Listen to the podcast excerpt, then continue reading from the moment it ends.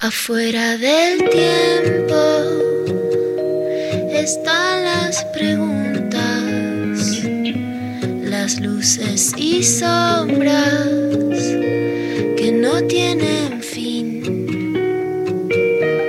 Ahí en la frontera están las señales, besando los bordes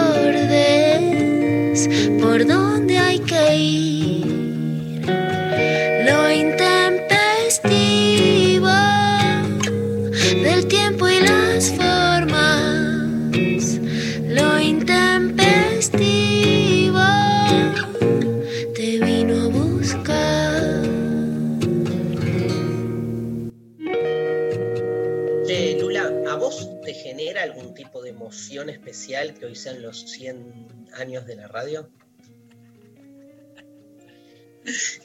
Eh, sí, estaba como que me gusta salirme un poco de ese cliché, pero al final sí. La verdad es que hay una cosa muy especial que me genera emoción. Bueno, ustedes ya me conocen, soy muy, no es mamera, porque soy hijera, o sea, soy muy fan de mis hijos. O sea, hay un hecho en especial que me genera mucha emoción, que recién le estaba diciendo a Uma, ¿dónde, ¿dónde tengo esa foto? yo empecé a hacer radio en la radio que ocupaba la misma frecuencia que la rock, en la licencia de maternidad de mi hijo Benito, que lo llamé a alguien que conocemos los dos, que es Martín Sivak, que ahora es nuestro editor, pero que yo era amiga y que escribía y hacía radio con Esteban Schmidt, y les dije que, que quería hacer radio y empecé exactamente cuando, viste ese momento de la licencia de maternidad que es recreativo, que estás como que Sí. te querés dedicar al bebé, pero que no podés más.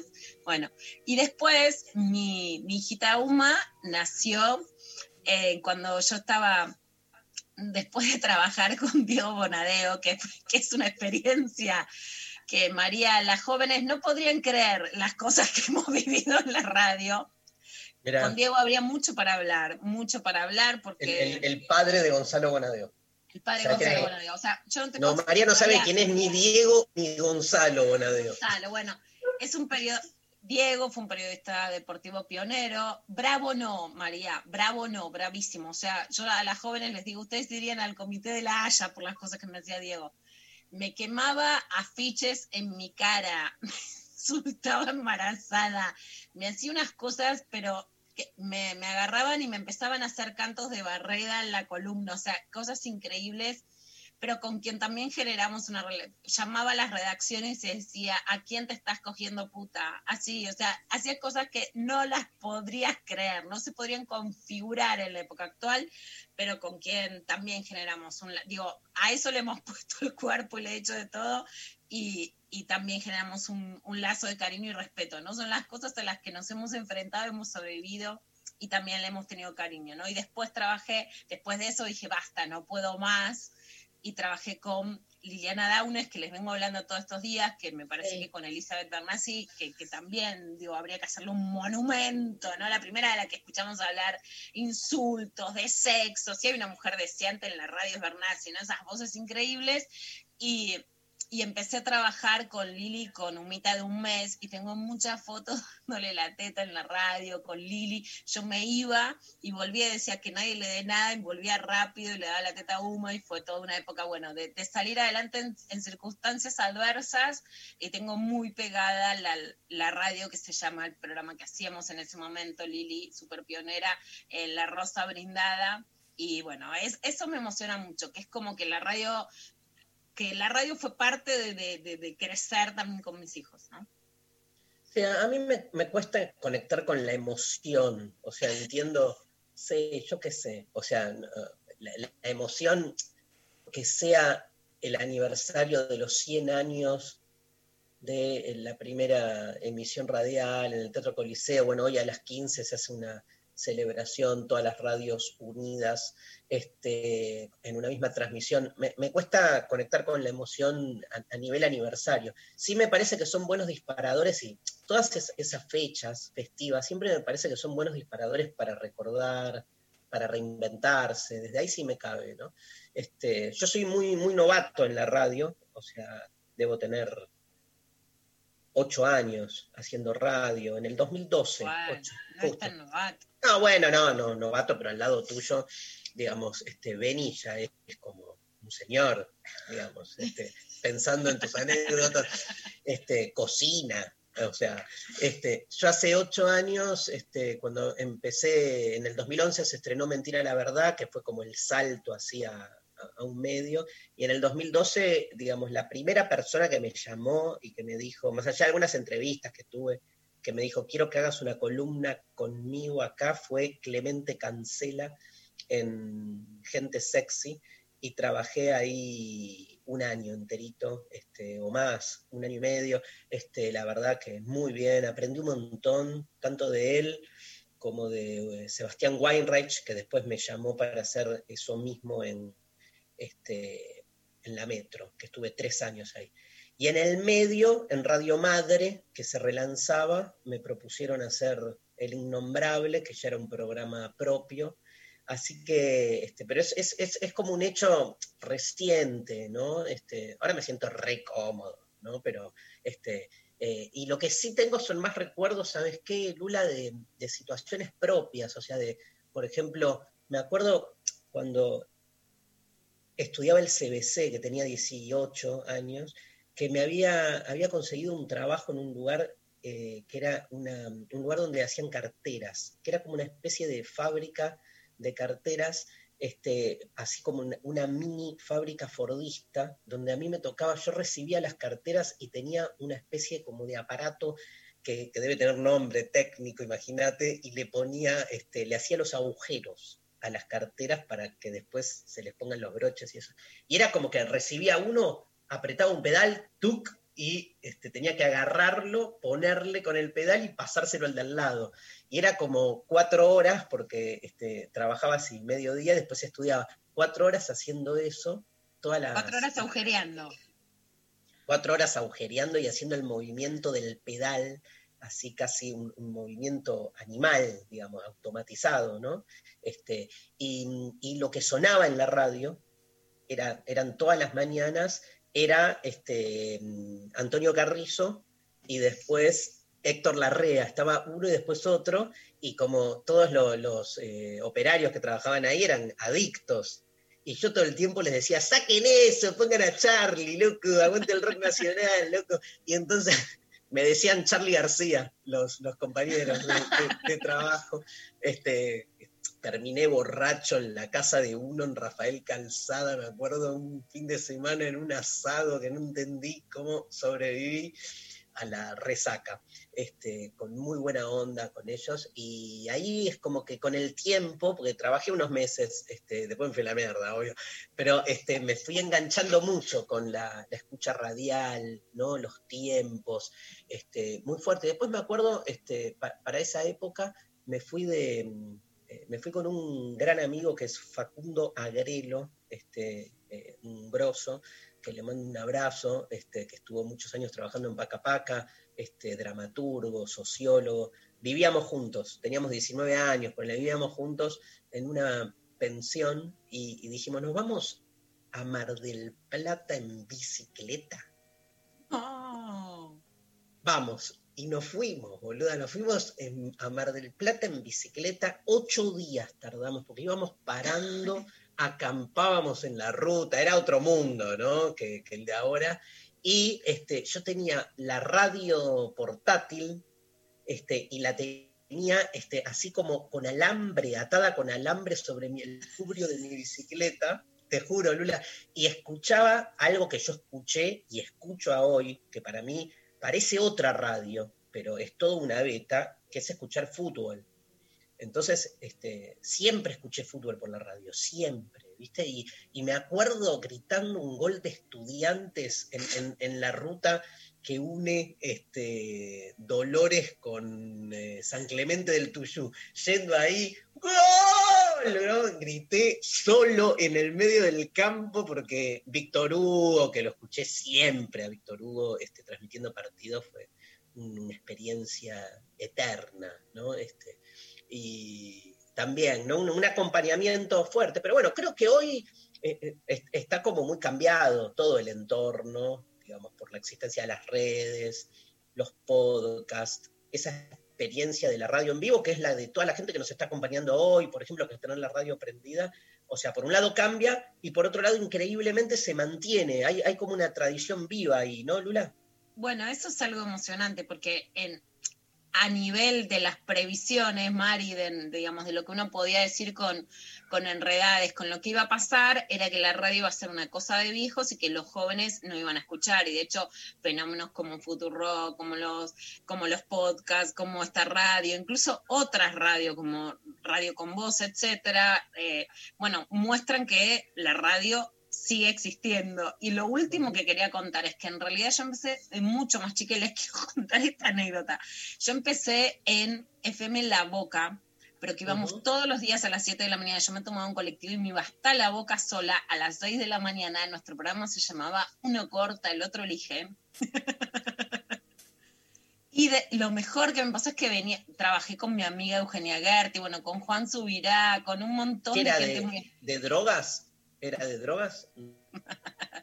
Yo siempre, no, pero la gente, no, no te puedo decir que todos estaban limpios en ese programa, pero era, yo te puedo decir, uno corta la porción de torta y el otro elige. Ese es un lema popular, ¿entendés? el que corta la porción no es el que la elige. Y además, bueno, en ese momento la Versuit ah, nos había hecho un tema que era uno corta, el otro elige, que era un tangazo que estaba buenísimo. Y después nos íbamos a un bolichón, que es la lecherísima, a, comer a las 11 de la mañana. Y lo mejor que nos pasó, vino Kino, por ejemplo. Pero lo que más tengo en el corazón es que vino Eduardo Galeano. Eso fue increíble. Vino, o sea, por supuesto yo hice toda la producción un año buscándolo y vino Galeano FM La Boca. El día que fuimos a Montevideo con Luciana Pecker y la llevé al, al café brasilero, este, donde se llama así Café Brasilero, donde Galeano desayunaba todos los días. La emoción, tenemos unas fotos ahí que tenés una cara orgásmica, o sea, no hay polvo que le gane a esa sensación de haber estado ahí, en la misma mesa que Galeano. bueno, escúchame, escúchame. Hoy viene la Inca. Nos va a hablar de Derrida, la Inca. Y como Derrida es el filósofo de la deconstrucción, y nosotros con Luciana Pecker lanzamos una nueva función el 13 de septiembre llamada De construir el amor en cuarentena con nuevos temas. ¿eh? O sea, si estuvieron en la anterior, pueden volver a esta porque cambiamos los temas. Vamos a hablar de temas que no le importan a nadie como la monogamia.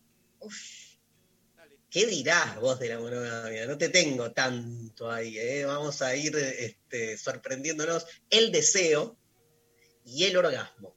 Ah, muy tranquilo. Muy tranquilo, vamos a debatir, eh, dialogar en realidad con Luciana Pecker el domingo, un domingo en vez del corchazo, pase 13 de septiembre, la primavera es un garronazo, pero la vamos a poder confrontar con... Esta máxima Y este, como el tema es la deconstrucción, hoy vamos a iniciar nuestro programa sorteando dos entradas para ese domingo. Miren qué buenos, qué buenos que, que somos. Este, entonces, que semes. Este, y, y, estamos este, re felices de sortear estas dos entradas, las primeras dos entradas a regalar este, y obviamente el resto cómprenlas, ¿sí? Este, que es, fascinante, que lo que se arma este, en el chat, hay muchas sorpresas. Ah, con el chat estamos pensando algunas modalidades que ni Sophie Cornell, que va a estar a cargo, las sabe, porque las estuvimos craneando. Bueno, se van a armar parejas. Ya se arman parejas, pero vamos a ir más en función de eso. es así, la consigna de hoy es, como hoy hablamos de Derrida, sí. y Derrida es el filósofo de la deconstrucción, sí. la pregunta que lanzamos a los oyentes es, hay dos, ¿te deconstruiste, que vos vos que te deconstruiste? Sí. Ya sé que no saben. de nuevo, Dari, porque viste que el Zoom también hay que deconstruirlo y entonces hay que, hay que repetir y soplar. ¿En qué te deconstruiste? O ¿en qué te falta todavía y te vas camino a destruirte? Me encanta. ¿Está bien? Destruirte o deconstruirte. ¿Qué? Deconstruirte, a deconstruirte, ¿no? Sonó, sonó un destroy, un punk, tipo, vas camino ah, a la mira, no, no, no, no, no, deconstruirte. ¿En qué te deconstruiste y en qué sentís que todavía te hace falta deconstruir? Este, y no, o sea, obvio que vale todo lo de, la, de hablar de sexualidad, pero también vale de todo lo demás. Por ejemplo, yo me deconstruí fuerte en estos últimos años en mi relación con mi sentido de patria, por ejemplo.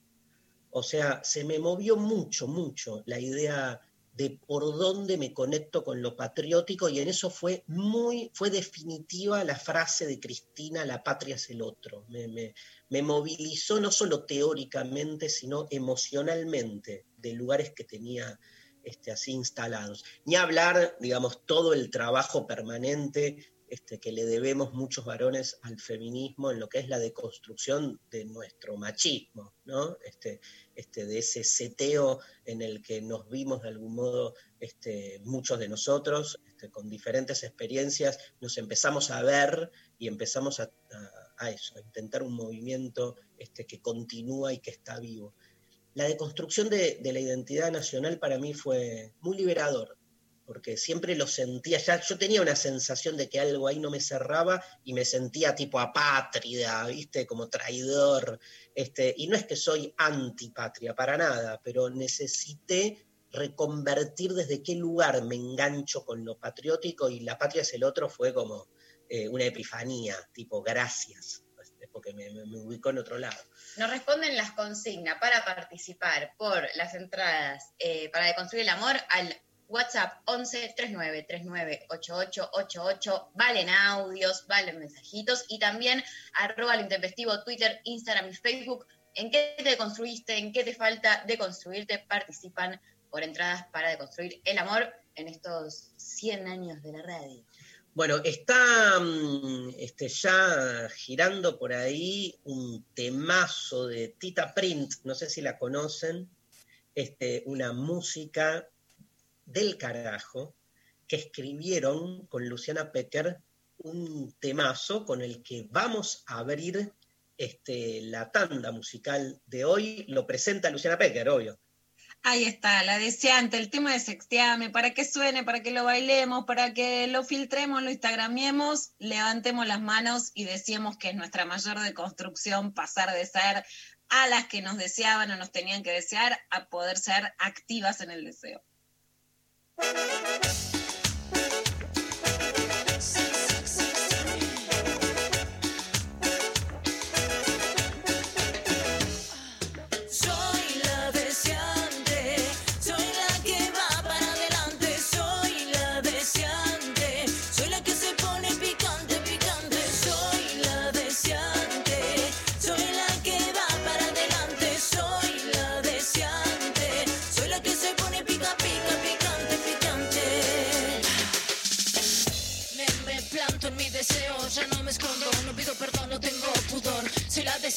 Espero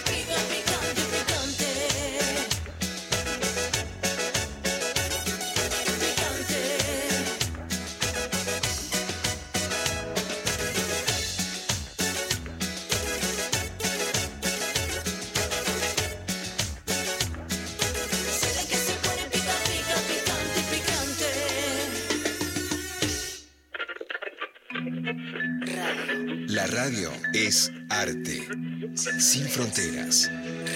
Es aire. Es aire, efímero, como un teatro. Radio, el teatro de la mente. El teatro de la mente. Estuvo. Radio Nacional, República Argentina. Está. Sintonizanos desde el quinto subsuelo. Escuchanos donde quieras. Estará. Estará. ¿Y cómo será esa radio del futuro? Como la inventemos cada día. ¿Estamos en la luna, presentárselo? Estamos efectivamente en la luna. años. 100 años de Más parados sobre 937. Nacional Rock.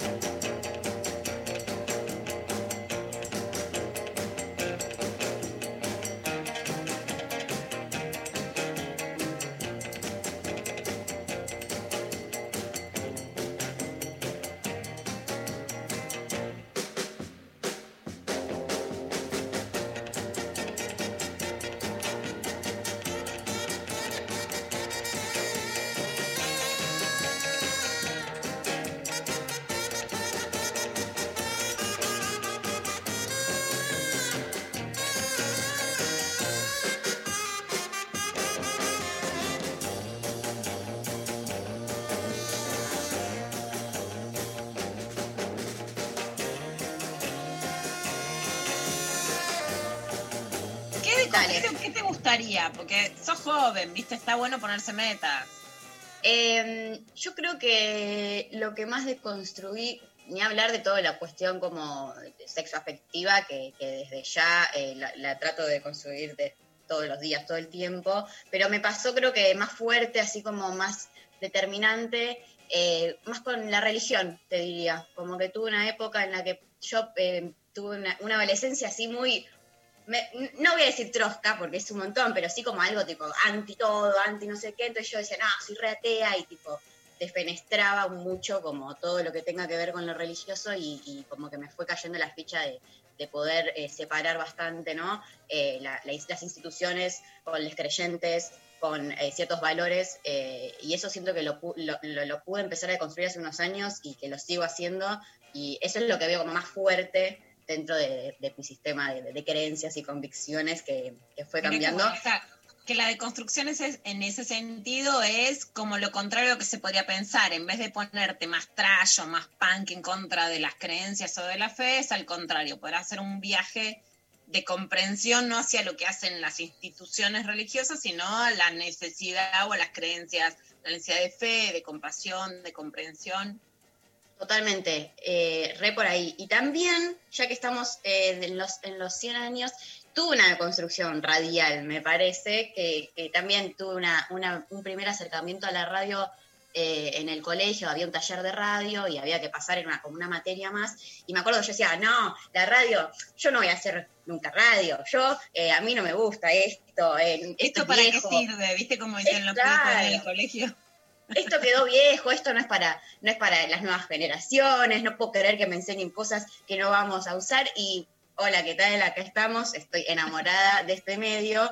Es cierto que pasaron muchas cosas estos años en relación a la radio y hay mil ¿no? discusiones y debates sobre eh, eh, si los podcasts y estos nuevos formatos eh, son o no radio. Bueno, hay mil, mil debates. La- la esencia sí, y eso es lo importante, pero sí me deconstruí también en ese sentido de que me acuerdo mucho eh, de estar ahí a los 15 años diciendo, yo cuando tenga que elegir, si puedo elegir un medio, no voy a elegir la radio. Y ahora no puedo pensarme en otro medio o en otra en otro laburo que no sea esto, así que muy feliz eh, por eso. Completamente, Mari. Bueno, yo te voy a confesar una cosa. En mi casa adolescente, que era una radio, era una radio, era, era una familia muy enquilombada, escuchaban la radio muy fuerte, escuchaban a Eduardo Aliberti, ¿no? Que bueno, tiene esa, Sí. la voz de Aliberti, ¿no? Es, es, es una imposición. Y yo soy muy como del silencio. Si escribo con silencio, no me gusta la radio o la tele con ruido, o sea, como ruido de fondo. No me gustan esas casas en donde hay ruido, ¿no? Sino que no me gusta la radio fuerte. Y pasé a decir no a amar la radio, pero esto, ¿no? Como escuchándola direccionadamente. ¿Hay mensajes? ¿Y en qué cosas? Yo les quiero preguntar una cosa, Dari, pero yo los entiendo y me copó, no, no quiero, no quiero como decir, ay, bueno, eso no importa, pero me hablaron Dari de la patria, Mari de la religión. Pero ¿en qué cosas les gustaría de construirse como chiquitas, de esas prácticas, ¿entendés? Como decís, bueno, no sé esto, ponele, Dari siempre dice que, que no sabe hacer electricidad, ponele. ¿Hay alguna en que dirías, bueno, yo me, me, asenté en el lugar de que yo hago otras cosas y no hago electricidad y me voy a poner el año que viene en, en, hacer un curso de electricidad y hasta que no meta un enchufe no paro? Alguna sí, no te digo esa. Lo que pasa que me, me pasa al revés, como que lo que deconstruí fue la sensación de pendiente que tenía de no saber hacer cosas del hogar. Entonces, tenía como muy asociado que me tenía una carencia de virilidad, como que no era un macho completo porque no sé arreglar un soto, ninguna verga que se rompa en un hogar, ¿viste? Y era como que me faltaba algo, ¿entendés? Entonces, lo que deconstruí, deconstruís mandatos, deconstruís este, idealizaciones, entonces este, te conectás mejor con tus propias eh, debilidades, eso, o sea, eh, por eso no es que, eh, no es que entonces, este, me está bien, podría deconstruir cierta representación del intelectual, ¿no? Este, en algún momento me pasó también, cuando empecé a hacer divulgación, al principio me costó, Lula este, tenía como el, este, así el, el super yo de filosofía y letras de la facultad, diciendo qué van a decir de mí cuando me escuchen hablando boludeces en la tele sobre filosofía. Eso también lo pude como desarmar. Deconstruir está, uno de los verbos que a mí más me gusta asociar a deconstruir es desarme, porque lo que haces es desarmar este, situaciones que tenés demasiado implicadas, ¿no? Y te das cuenta que son un armado y que como todo armado... Eso está muy bueno. A mí me gustaría deconstruir que no me duela cuando los demás me agreden, etcétera. Me la llevo a marzo, me la sigo llevando a marzo. Me encantaría de construir que no me importe, que no me importe y que no me inhiba, ¿no? Porque hay una enorme inhibición. En, cuento mensajes? Cuando los demás son defectivos. ¿Mm? Buen día al estrés. Para mí, me deconstruí en aceptar e identificar que me gustan también las mujeres y sobre todo en permitirme que me guste y me genere deseo quien carajo quiera o se me cruce. Saludos. ¡Ay, cómo me gusta! me encanta. Eh, hola, yo me deconstruí de la opresión de la cultura productiva empresarial. Prefiero tiempo para mí y poco dinero. Me falta deconstruirme de mi última atadura, el fútbol. Eh, los saluda desde Costa Rica. Bueno. ¡Ay, Costa Rica! El próximo, el primer viaje de Luciana Pecker va a ser a Costa Rica, claramente. Eh, pongamos todos al menos cinco lucas para comprarle a Luciana un pasaje, a Costa Rica. Costa Rica es mi lugar soñado para irme a vivir. ¿Quieren que les diga cuál es el lugar que más me gustaría conocer en el mundo? Lo que... Costa Rica. Igual fui y conozco Costa Rica y es, ah. es el paraíso. Espera, quiero adivinar. ¿Está en América Latina? Sí. en... Cuba. No, fui, fui a recoger naranjas, Mari, ya te voy a mandar, esas fotos se las tengo que mandar de brigadista en Cuba a los 18. Perú. No, conozco, igual tengo que llegar a Machu Picchu que, no fui. Pero estás diciendo el, lugar del mundo, ¿entendés? Le estás dando como un... Colombia. Fui, fui, fui igual, quisiera volver, pero... Pero en Ecuador, no sé, empecemos a tirar... Eh, Ecuador no fui, pero está ahí. Es más. México. México, fui por supuesto que quisiera volver, pero ahí pegadito. Lo que me quedó acá, que es como, bueno, deconstruyamos la inseguridad de las maras, son las ruinas de Tikal en Guatemala. Mm. Guatemala es tremendo. Escúchame, bueno, vamos a ir, vamos a, a, pedir, a, pedirle a las autoridades de, de la Radio Nacional si nos pueden solventar un viaje de trabajo a Guatemala. No, no. Bueno. Eh, yo amo América Latina. Hay, hay que escribir sobre América Latina. Ese, ese es mi sueño. Ah, tenés que decirle a, a- cómo tu editorial es Planeta, ¿no? Sí, Tenés que sí. pedirle a Planeta que tenés que hacer una investigación. Yo conozco a algunos escritores que la editorial les pagó viajes para hacer investigaciones. Sí. Es, el, es el plan. Está todo hablado, está todo filmado, pero la parte de solventar te la debo. Pero No, viste cómo somos las minas. Las minas vamos a llegar de todos modos. Te la voy a escribir igual. No nos van a frenar. Pasame un audio, Pablo.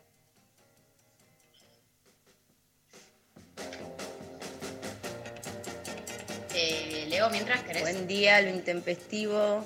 Primero, gran programa, gran entrevista ayer con Flor de la B. Me explotó el corazón. Creo que me deconstruí los vínculos, en los vínculos con mis amigues y con mis, con mis parejas. Creo que es una evolución que hice espectacular y, y me hizo bien. ¿Y qué me falta? Y me falta despegar de mi casa, ¿no? Eso creo que necesito encontrar otra, otro laburo para poder irme a vivir sola. La verdad es que sí, ya tengo 29, ya, ya, ya estaríamos. Bueno, les mando un beso enorme, les amo, soy Isa de La Plata. Isa, qué lindo. Un gran abrazo ahí a La Plata, a todos, a los del pincha, a los triperos. Estoy muy deconstruido en el fútbol. Muy deconstruido, la verdad. Qué sorpresa. Este, pero bueno, escúchame, eh, ¿hay una edad para irse de la casa? Qué tema ese, ¿no? Pero Es un temazo. Lo que pasa es que, digamos, en, en mi generación, Dari, seguro que en la tuya también, nos íbamos mucho antes, ¿no? Yo me escapé a los Sí. 18 y me fui a los 22. Bueno, no era fácil la, la situación. Eh, la verdad es que antes nos íbamos mucho más jóvenes de nuestras casas. No, me acuerdo mucho también mis amigos y todo alquilaban una casita entre 10, le llamaban la posilga, digo, había Claro. una cultura de irse más, pero había menos restricciones económicas aún cuando no era fácil y había una cultura de irse más entre amigos, ¿no? Me parte el corazón dice que es redoblar el trabajo para poder irse, digamos, la verdad es que las jóvenes de hoy la tienen mucho más difícil Sí, y ojalá que se abran mejores circunstancias. María Stonriver, mensajes. Sí, por Twitter, Mel dice, intento de construir la idea de que no soy un bicho raro por no querer maternar, por disfrutar de estar sola o que tener pareja es lo único que está bien. Además de mi preconcepto de sexualidad, delegando responsabilidad en el otro sobre el placer cuando ni yo me conocí. Grosso. Divino. Ay, hermoso. Otro. Hermoso. Feliz día de la radio, amigues. Soy Julia. Creo que me deconstruí en el mandato de formar una pareja y tener hijes. Tengo 33 años, vengo de una familia progre judía, pero súper conservadora en temas sexoafectivos. Me cuesta deconstruir la romantización del rol de la madre y del padre. Gracias por ayudarme a pensar. Ay, un abrazo, me encanta que diga progre, pero conservadora, como que así, ¿viste? Son todas las familias son así. Eran Este- todos progres de la lengua para afuera, pero no del corazón No. para adentro. No, obvio, pero les doy que pueden ser progre en algunos, en algunas cuestiones y no en otras, ¿viste? Porque también, este, si no, uno se, se flagela mucho, o sea, nada, eso. Para mí una de las cosas más emocionantes, y se lo digo, bueno, a alguien en especial que no podemos nombrar, pero, pero le estoy dirigiendo este mensaje a alguien que, que- que recibimos noticias emocionantes en estos días, eh, es la deconstrucción de la maternidad. Tanto que no tiene que ser un deseo para todas, como que puede ser un deseo sin formar una familia que es padre, madre, heterosexual, ¿no? La verdad Total. es que en, en mis comienzos en Luna hacíamos una etapa que era las madres solas y ni te decían los eh, médicos que hacen fertilización asistida que inseminaban a mujeres solas, parejas lesbianas.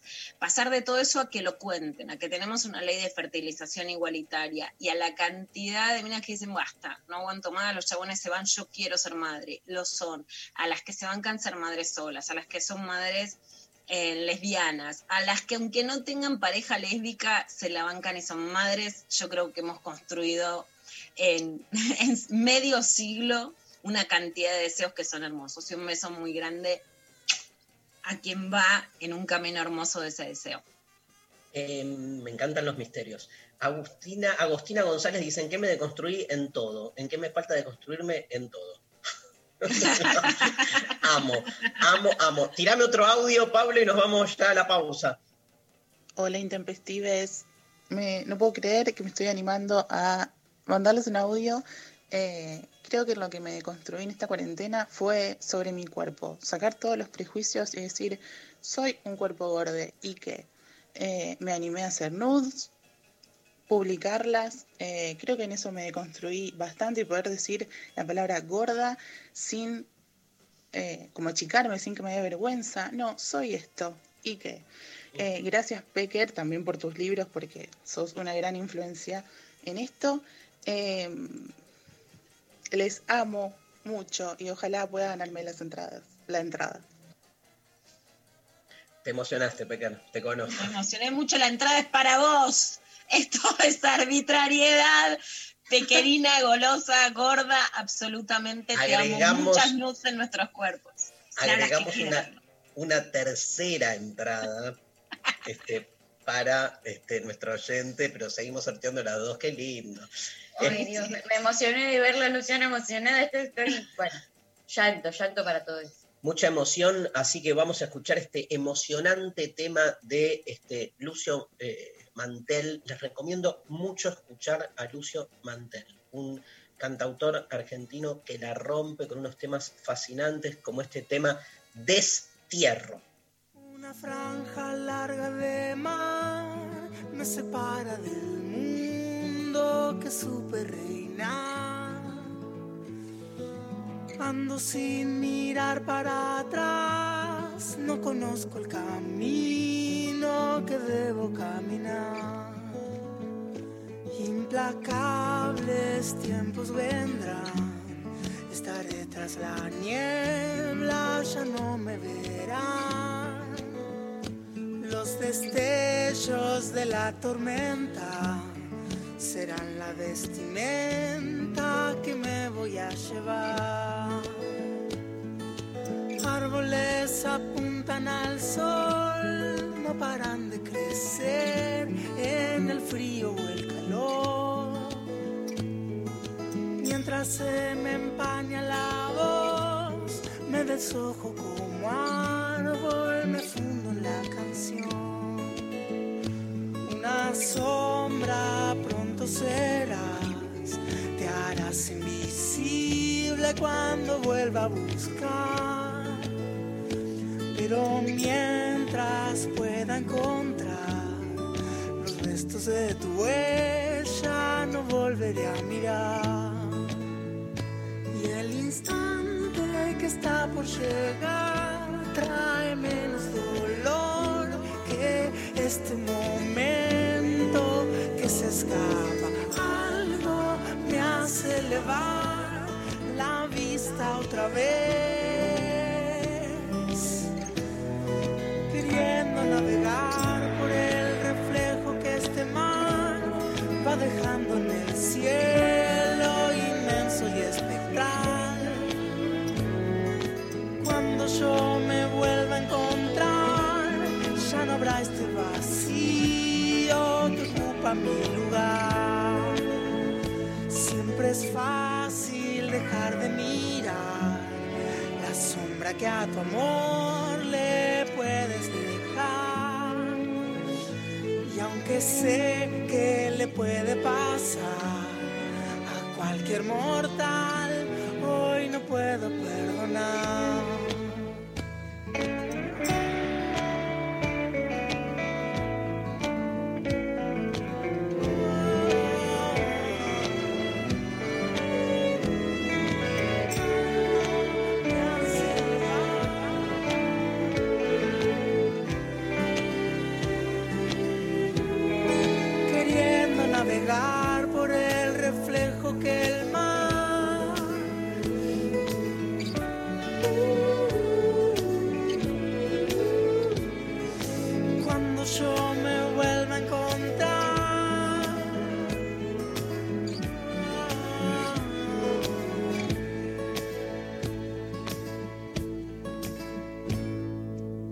Gente está cansada de todo esto.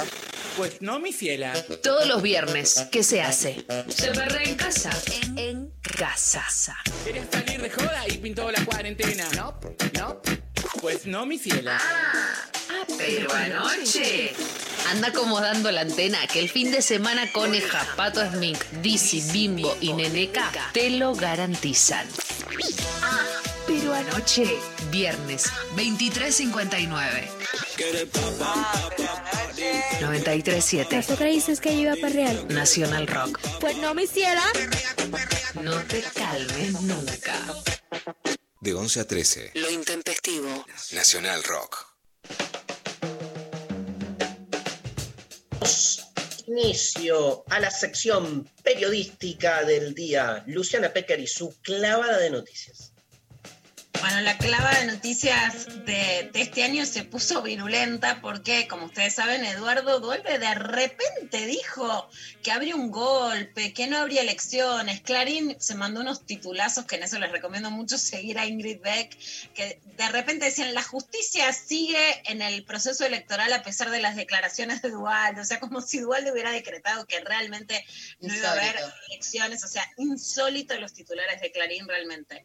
Pero en ese sentido, el diputado por La Pampa, Martín Berongaray, que es del UCR, pidió que se invite a Eduardo Dualde a la Comisión de Asuntos Constitucionales de la Cámara de Diputados para que precise los alcances de sus afirmaciones sobre los riesgos de un golpe de Estado. Y la verdad es que me parece eh, me parece bien porque si no realmente en este país cualquiera puede decir algo tan grave sin que esto tenga consecuencias o, tomado a, la ligera. Y en este sentido es que también hubo un acto antes de ayer en donde el centro clandestino de detención La Perla en Córdoba fue nombrado como patrimonio cultural y me parece que también es una reafirmación de la memoria para que una frase que es emblemática de la Argentina y nuestro sello de identidad, nunca más. Escuchamos a Alberto Fernández en el acto sobre la perla. La cultura es también la comprensión de los deberes que tenemos en una comunidad, de las obligaciones, de los derechos. Y la cultura es también que la justicia caiga sobre el que delinque. Y Córdoba hizo, con el juzgamiento de la carga, un, un hecho histórico, histórico, que como bien decía Martín, hubiéramos preferido que nunca ocurriera, que en la Argentina nunca se secuestrara a nadie, que en la Argentina no se matara, que en la Argentina no se torturara, que no se condenara a millones de argentinos al exilio, Hubiéramos querido que nada de eso pasara, pero todo eso pasó. Y todo eso tiene responsables. Y los responsables han pagado, después de haber sido sometidos a juicios donde gozaron del derecho de defensa y a juicios que se desarrollaron en un Estado de Derecho. Yo felicito a la ciudad de Córdoba por declarar a una sentencia patrimonio cultural de una comunidad. Es algo que los enaltece, hablan muy bien de ustedes. Y como Córdoba es parte de mi querida Argentina, siento que hoy, con estos actos, estamos siendo una mejor sociedad. Estamos reafirmando el Estado de Derecho estamos construyendo una mejor democracia. Felicitaciones.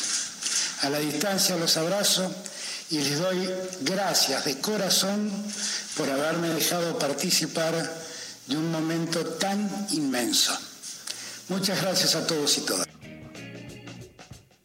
Bueno, esto era lo que decía Alberto. Otro tema que además también se, está volviendo de la coincidencia entre el gobierno nacional y el gobierno de la ciudad, un tema mucho más picante, es el de la propuesta de la ciudad de Buenos Aires de reabrir escuelas especialmente para los chicos y chicas con menos conectividad. En este sentido, por ejemplo, la Garganta Poderosa dijo que no quieren que vayan los pibes y terminen contagiando a sus abuelos. Nicolás Trota, el ministro de Educación de la Nación, se opuso también a esta idea de que vuelvan las escuelas escuelas.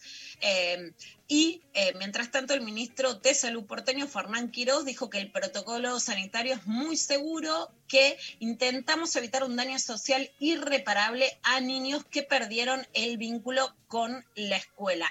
Pero mientras tanto, les vamos a contar cosas que no se escuchan en los medios y que tienen además que ver con la información que nos llega de nuestros oyentes, porque Dari y Mari ya tenemos información que es propia de los que nos dicen, cuenten esto que no lo están contando en ningún lado. Eh, y, y en este caso es la voz de Mariana Esparrel, que es era maestra suplente en cuarto grado en una escuela de caballito, es miembro de docentes cesados o cesades con X y que cuenta como el gobierno de la ciudad, mientras dice defender la educación, en realidad, bueno, fue para atrás con el trabajo de un montón de docentes que siguen teniendo que tener el trabajo y volver a las escuelas, o este año o de modo virtual o de modo presencial en el siguiente ciclo lectivo. Escuchamos a Mariana.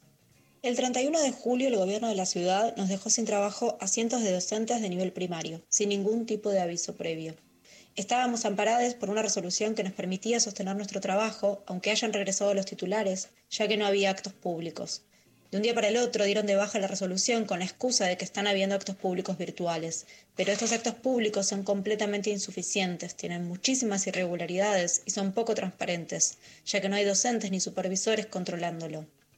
Nosotros no somos los únicos cesades. A los docentes de media desde el 30 de junio que los están dando de baja y están avanzando con los diferentes niveles y modalidades. Además de muchísimos compañeros que no pudieron tomar cargo en marzo y están desde ese momento sin trabajo y ya sin obra social.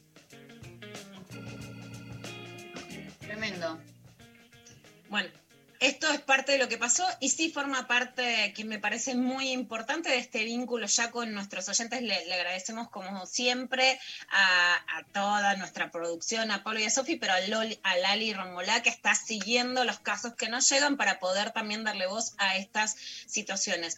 Y hay algo muy importante que hay que contar, que es que en la Argentina en este año aumentaron los femicidios. Como lo venimos diciendo de principio de año, la situación de aislamiento, distanciamiento social, de cuarentena, aumenta el peligro sobre las mujeres y las personas LGTB y esto hoy se expresa en cifras. Hubo 168 femicidios en lo que va del 2020, son 10 femicidios más que el año pasado.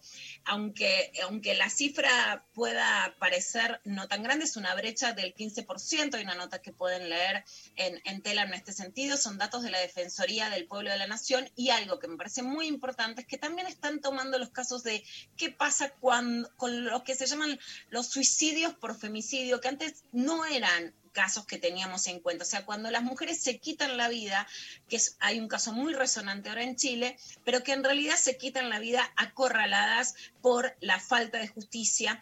Y el caso más emblemático que ayer nos causó un enorme, pero enorme dolor, es el de eh, Cristina.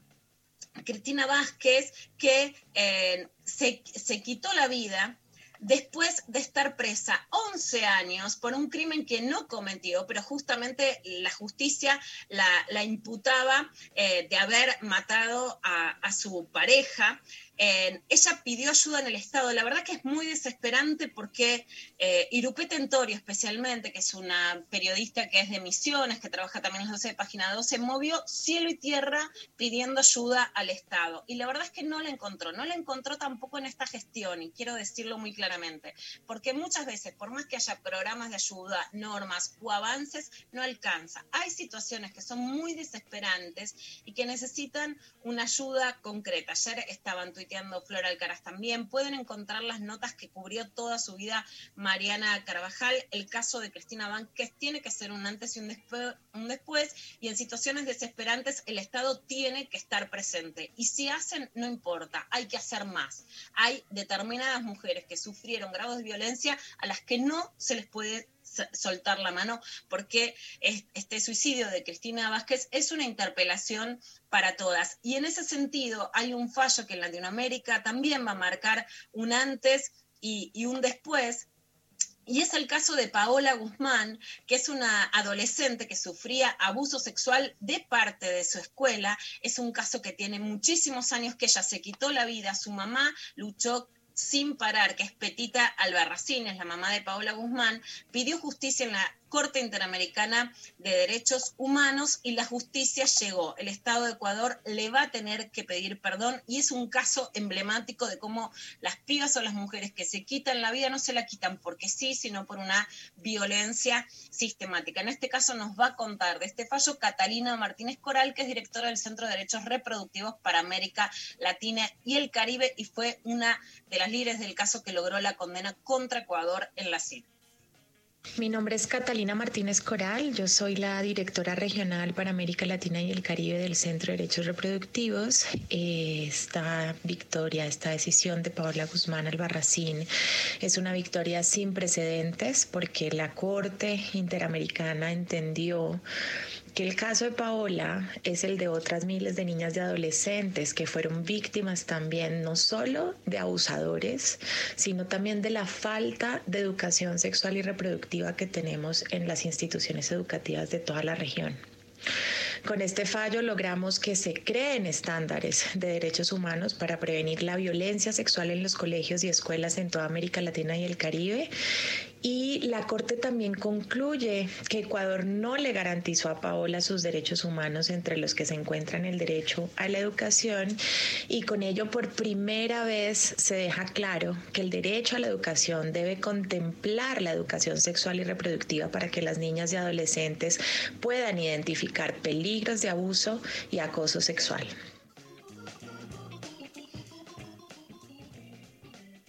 Bueno, como les contaba, por eso estos fallos son tan, pero tan determinantes, porque marcan un antes y un después, y además es muy importante, y ya existieron dos casos en la Argentina, el de LMR, una, niña a la que el Estado no dejó abortar, y otra, eh, y otra chica que pude entrevistar, y fue una experiencia increíble, que es una chica de, de Chaco, de la Adrián Buichi, que hasta quería tenía como, era muy tímida para hablar, como muchas veces sucede con, las mujeres de los pueblos originarios, que fue violada por criollos en lo que se llama el chineo en la Argentina, que es algo que ahora se está difundiendo más, pero que pasa hace mucho. Quisieron pagar la violación dándole animales a la familia para callarla, ya no aceptó y el Estado argentino también le tuvo que pedir perdón. Estuvimos en ese acto en el Congreso. Y una última historia que fue muy emocionante es, bueno, para quienes somos tuiteros tal vez la conocemos, ahí en lo intempestivo eh, lo podemos contar en, en, Twitter, que es la historia de Memily, el arroba es de Memily,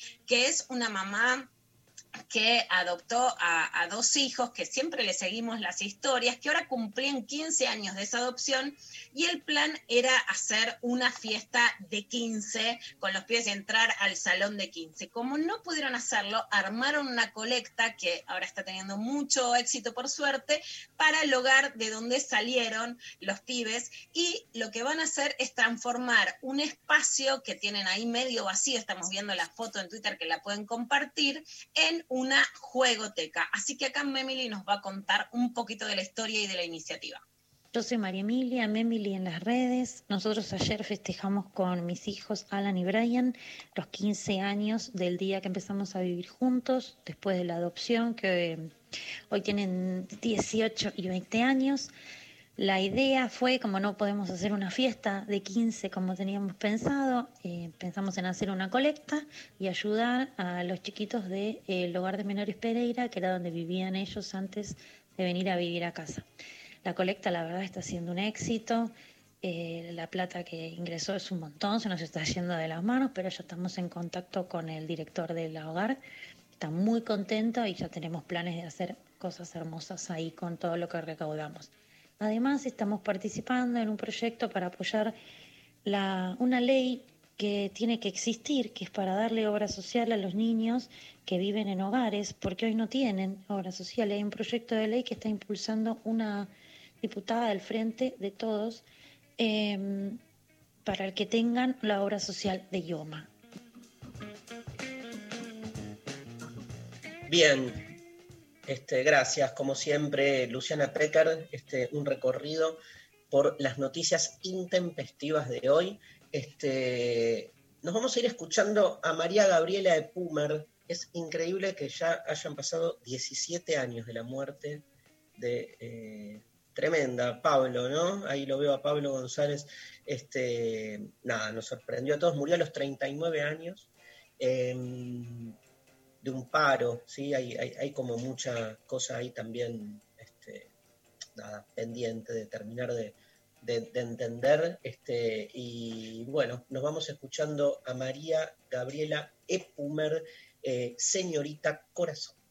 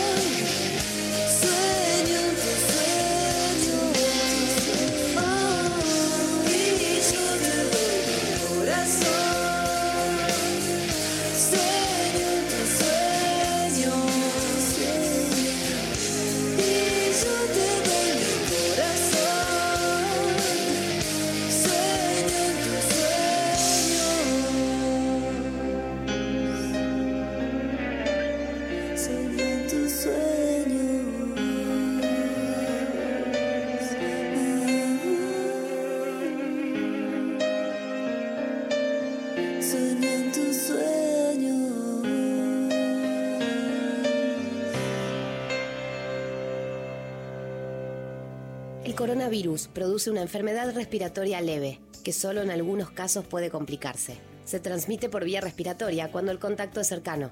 Para evitar el contagio hay que cubrirse la boca con el pliegue del codo al toser o estornudar, lavarse las manos, usar alcohol en gel y mantener ventilados todos los ambientes. Ante cualquier duda, es importante no automedicarse y consultar al centro de salud.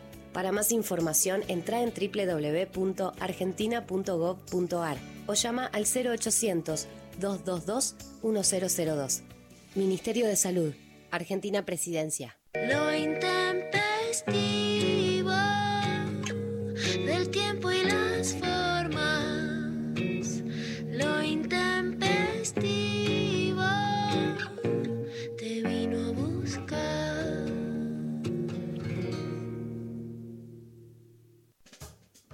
La Inca tiene mucho muchos problemas para mantener erecto su celular.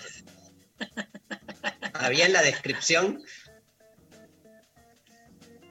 Ni habla. Ahí- Está haciendo todo lo que hacemos todas cuando eso sucede. Toca, intenta, pone, viste que Laburarlo, haces- lo das todo, intentás levantar, metes mano, viste cuando decís, bueno, que- hasta que decís, más y ya está, soltar. Sí, en general cuando, cuando Ahí deconstruís, decís, bueno. en general cuando sueltan la cosa se eleva, es así. ¿Viste? Bien dicho, Darío, ahí está, bien puesta esa frase. Escúchame. Hola, Inquita, ¿cómo estás? ¿Cómo están? ¿Cómo están? Hoy voy a andar por La Plata. Ah, bueno, muy bien. Muy bien. eh, Itinerante. por, por streaming igual, porque este, en, vía el Club Estudiantes de La Plata voy a estar en, hablando de identidad pincharrata con Víctor Hugo Morales y Alejandro Sabela. Ah, bueno, el nivel. bueno, pero Saludos tenés a un día Vela. orgánico. Tremendo, ¿eh? Hoy a las Mucho 7 nivel. creo. Llegaste, Sí. ya está. Ya está, sí, listo. Ya está, listo. Está ahí en el en, en la página del club, ahí se anuncia bien, hoy a las 7 de la tarde, felicidad total. Este, El sueño del pibe para vos. Aparte Víctor Hugo es como, él lo sabe No, porque he estado con él muchas veces, para mí es el, el fútbol, es- se lo debo a él, el modo de verlo, de, de vivirlo. Isabela es Dios. Dios, Dios. total. Che, Inca, ¿sabés que se cumplen, nada que ver con nada, pero se cumplen hoy 250 años del nacimiento de Hegel? Ah, mirá vos, no sabía. El, el gran culpable de tantas cosas en el siglo XX, Hegel. El Sí, gran ¿no? culpable Y- de tantas discusiones. Tan mal leído, ¿no? Tan mal leído, tan mal leído. Pero a veces productivamente mal leído. Viste que la filosofía también es eso, es leer mal, y a Mal. veces eso es productivo, genera buenas cosas, ¿no? Hay malas lecturas que son de vagos y otras que generan De buenas proposiciones. Bueno, escúchame, sabemos que vas a hablar de Derrida y eh, nosotros lanzamos la consigna de hoy este, con, eh, a, a la gente le preguntamos eh, en qué se deconstruyó, o sea, usando la palabra así más livianamente, y te queremos compartir algunos mensajes y nos metemos de lleno, dale. Dale. Bueno, por WhatsApp nos llegó, hola intempestives, yo me deconstruí en torno a la paciencia. Antes no podía generar vínculos de ningún tipo con personas que no fueran, que no sean peronistas u afines. Ahora trato de debatir, intercambiar ideas y no morir en el intento. Gracias por todo lo que hacen para que nos podamos deconstruir cotidianamente. Les amo, Nati. Nati, todos somos peronistas. No, En el fondo, Yo necesito ser un poco todas las como Nati. otro, otro. Otro, eh, Cel por Twitter, dice, todavía me falta de construirme en el esperar del otro, el accionar, el tipo que me mande un mensaje o porque hace dos días que no me habla, etcétera. Bueno, dos días es un montón. Es, no. Es un pelotudo. Es bastante, es que se pueden comprar cigarrillos. La Inca estuvo hablando de gosteo. La Inca me gusta porque es mucho más power que yo, ¿no? Yo soy la que comprende todos los sufrimientos porque yo resufro, pero la Inca estuvo mandando unos tweets de gosteo mucho más power, tipo, che, pibas no sufran que quiero que la escuchemos. Después dijo, No, bueno, pero- si sufren está bien, pero ¿qué, qué se ponen mal por un gosteador pelotudo? No, no, me gusta. parece horrible porque además, vieron que uno, no me gustan esas actitudes, vieron, hay que, hay una serie de discursos de personas superadas o de mujeres más grandes que dicen, todas estas boluditas que están preocupándose o politizando situaciones, no me parece para nada y jamás me pondría en ese lugar. Era un chiste como diciendo, bueno, qué sé yo, ¿Qué está dijiste? bien, Pero te dijiste, me han gosteado mucho, pero me la banco. ¿Cómo fue Pero dije como, como que me pongo a chupar vino y a mirar videos de The Cure, pero en realidad me parece que siempre hago eso y que puse el ejemplo, puse la excusa de goteo para hacer algo que hago siempre en realidad, que es chupar vino y mirar videos de rock en YouTube, que lo cual es también raro, ¿vieron? Porque la gente moderna ya usa Spotify, qué sé yo, se baja los temas, no mira el video en YouTube. Eh, eso dije, pero de ninguna manera es una suerte de superación para nada, para nada.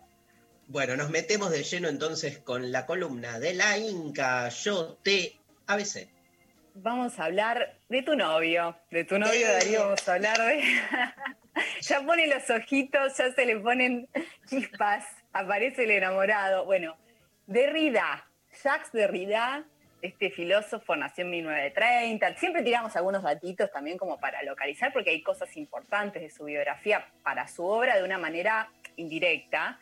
Eh, nació en Argelia, ¿no? que era en, en, su momento cuando él nació era una colonia francesa, y sufrió, por ejemplo, la persecución, la horrible persecución antisemita de la Francia que estuvo ocupada por los nazis ahí en unos años, lo expulsaron de un instituto. Bueno, esta situación y haber vivido en Argel con todas eh, ciertos desplazamientos y movimientos que había entre religiones y, era como un espacio medio de pasaje y de todas estas situaciones medio convulsionadas políticas, lo marcaron y de alguna manera está eso en su obra, ¿no? La cuestión del otro, la cuestión del pasaje, la cuestión de la hospitalidad, que es un tema muy, eh, especialmente del último de Derrida. Ese es más o menos su, eh, algunos datos importantes de su biografía. Después va a Francia, se convierte de a poquito en uno de los grandes, de las grandes estrellas filosóficas. Y esto tiene mucha culpa a Estados Unidos, porque en Francia lo que pasó es que él en los 70 era muy reconocido junto con otros franceses y después un poco empezó como a, a decaer, diría, según algunos escritores, algunos autores que piensan estas cosas, y en Estados Unidos explotó. En Estados Unidos le sacaron muchísimo el jugo. ¿Qué sé yo? Figuras como, bueno, se inventó la, la deconstrucción como una escuela teórica en Estados Unidos, muy vinculado con la crítica literaria, pero qué sé yo, a mí, la amiga Judith Butler, por ejemplo, ha retomado muchísimo de Derrida, como que ahí se convirtió en un rockstar. Iba a Derrida y el tipo explotaba. Y en Francia más o menos, vieron que a veces uno justamente en la patria no, no tiene tanto éxito y, triunfa afuera. Bueno, pero Derrida ha escrito muchísimo sobre un montón de cosas. La verdad que escribió sobre muchos temas, siempre desde una perspectiva bastante marcada, que es su filosofía, y también fue el centro de, muchas de, de, muchos debates y de muchas polémicas. Lo bardearon mucho a Derrida. Eh, ¿Por qué lo bardearon? Y por decirle que en realidad lo que hacía no era filosofía, sino más bien literatura, porque en Derrida es muy importante el juego con las palabras, es muy importante la retórica, ¿no? Eh, no solamente lo que digo eh, filosóficamente, sino cómo lo digo, con qué palabra. Bueno, la cuestión de la lengua es fundamental, de las traducciones. Eh, entonces muchos lo, lo, han acusado de posmoderno, pero en un sentido negativo, de que no se le entiende nada, de que es más oscuro, de que lo que hace no es filosofía. Eh, ¿Sabes bueno, qué, Inca? Me acordaba de una cita de Richard Bernstein, ligando todo lo que vos acabas de decir, que este, dice, ¿cómo se le puede entender algo a Derrida si es un judío francés nacido en Argelia? Claro, hay algo de ese orden también. Claro, Tremendo, sí, sí, sí de su, de su, sí, sí, sí, absolutamente. Y también porque las cosas que quiere decir, acá pasa algo con, que pasa con muchos autores filosóficos, tal vez Adorno sea uno de ellos, que es que, ¿cómo voy a decir en una lengua transparente aquello que no es transparente? ¿no? Claro. Hay una relación en que lo que quiero decir no es transparente, ¿no? Eh, no es algo que explique el fundamento último de las cosas. Entonces, ¿cómo voy a usar una lengua transparente para eso? ¿no? Hay, es mucho más complejo lo que digo, pero hay algo de orden. ¿Y cómo estalló Derrida? Por la palabra de construcción, que es la que ustedes estaban usando en la, la columna y la estaban usando de una manera muy virtuosa y linda, pero yo he visto hasta Bake Off, vieron el, el reality de las tortas, sí. que usaban la idea de construcción construcción, viene una torta deconstruida y una torta da vuelta, qué sé yo. No sé, realities de moda, en, en muchos, eh, muchas disciplinas y ámbitos empezó a usar deconstrucción como esta idea de, bueno, no sé, en el ámbito de la moda, una camiseta da vuelta es una camiseta deconstruida. Bueno, eso fue un poquito, se fueron, se pasaron tres estaciones y tiene que ver también con la mercantilización de los conceptos filosóficos, que bueno, es algo que, que no se puede evitar. Y, pero a mí me interesaba acá decirles algunas cositas de qué es lo que dice Derrida sobre la deconstrucción, qué es la deconstrucción o más bien qué no es la deconstrucción. Él elige pensarlo en esos términos en un texto que se llama Carta a un amigo japonés, que lo pueden leer, Impresionante. No, no, es largo y no es, está muy bueno, y él explica qué no es la deconstrucción y explica un poco cómo se le ocurrió el término. Él quería traducir de alguna manera una noción de Heidegger, no importa, pero le parecía que la idea de destrucción en francés era muy, daba mucha cuenta de una cosa más negativa de demolición, más cerca de Nietzsche, ¿no? la idea de, del martillazo, de destruir. Y él no quería decir eso, no quería decir que la deconstrucción, la, bueno, lo que él quería hacer era una, una destrucción. Entonces se le ocurre co- deconstrucción porque se vincula más con algo que decías vos, que es la idea de desarmar, de desensamblar, una cosa más maquínica, ¿no? Si yo desarmo y, y- y, digamos, saco las partes de un todo para ver cómo funcionan, no los estoy necesariamente destruyendo, porque lo puedo volver a armar o lo puedo armar de otro modo, ¿no? Digamos, hay algo de, ese- de esa idea más maquínica. Entonces la deconstrucción tiene más que ver con eso. ¿Y qué es lo que se desarma? ¿Qué es lo que se separa de distintas, las distintas partes para ver cómo funciona? Y los grandes conceptos de la tradición del pensamiento. Piensen, por ejemplo, que esos grandes conceptos en general se organizan en pares, en dicotomías, en oposiciones, ¿no? Una muy, pero de mucha data, la filosofía, es lo de la- lo sensible y lo inteligible, ¿no? O sea, lo sensible y aquello que solo puedo entender, ¿no? Que, que está más allá de lo que puedo sentir. Eh, otra es el alma y el cuerpo. Imagínense la tradición eh, nuestra, la cuestión del alma y el cuerpo, e incluso obviamente que el feminismo sabe mucho de eso, ¿no? Porque justamente parte de algunas eh, consideraciones negativas con respecto a la mujer tienen que ver con eso, con asociarla al cuerpo, ¿no? La mujer es el cuerpo y por lo tanto todo lo que se le asocia como negativo. Porque estas oposiciones siempre son jerárquicas. No es que, bueno, son meras oposiciones, no, siempre hay un par, un- digamos, un elemento de la oposición desde la cual se hace la oposición. O sea, desde la, desde la perspectiva del hombre se hace la oposición hombre-mujer. ¿Se entiende? No es que los dos están en el mismo eh, plano, si se quiere. Entonces, ¿qué es lo que va a hacer la deconstrucción? Va a intentar pensar estos conceptos, pero no para destruirlos, o no para inver- invertirlos tampoco, no para decir, bueno, hay una oposición entre hombre y mujer, yo invierto la jerarquía y pongo la mujer arriba. Porque eso sería seguir manteniendo el dualismo. Él lo que quiere hacer es, empieza a hacer un trabajo en cada uno de sus textos, que cada uno se dedica a un, a un tema particular, si se quiere, algunos son sobre la mujer, otros son sobre eh, la cuestión de la voz y del habla y la escritura, intenta ver cuál es el resto, ¿no? cuál es el entre, cuál es el elemento que justamente no permite que se cierre una totalidad. ¿no? Pensémoslo, lo pienso en el hombre y la mujer porque me parece que es algo muy actual para nosotros. Son dos identidades cerradas sobre sí mismas y a veces presentadas como una totalidad y algunos discursos lo que hacen es esencializar. Dicen, bueno, vos tenés que ser madre porque sos mujer, entonces tenés que ser madre porque lo, ser madre te define como mujer y sos una totalidad cerrada que justamente tiene que estar conforme con su naturaleza. ¿no? Los discursos de este tipo siempre suelen llamar eh, o convocar a la naturaleza de algún modo. Entonces la deconstrucción lo que hace es encontrar o buscar el resto eh, que va a ser des- destartalar esa identidad cerrada sobre sí misma. Va El palo en la que- rueda, ¿no? Claro, el palo, el palo en en la la rueda, rueda. que no permita que esa totalidad cierre. Exacto. Claro. Y es eso, el resto en realidad no es un desecho, no es algo que queda fuera cuando uno hace un trabajo deconstructivo, sino que es aquello que permite que se cierre la totalidad y a veces también lo que permite que se arme una totalidad. O sea, porque hay un resto, se arma una totalidad. ¿no? E- Eso, eso pensamiento paradójico que es propio de, de- de Derrida.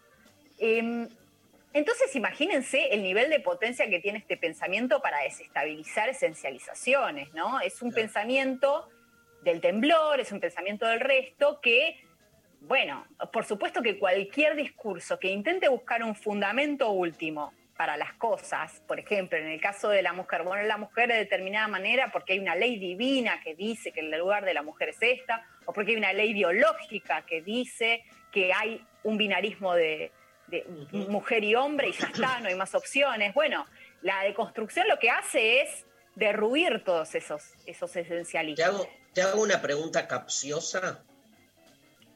A ver, sí. ¿Todo es deconstruible?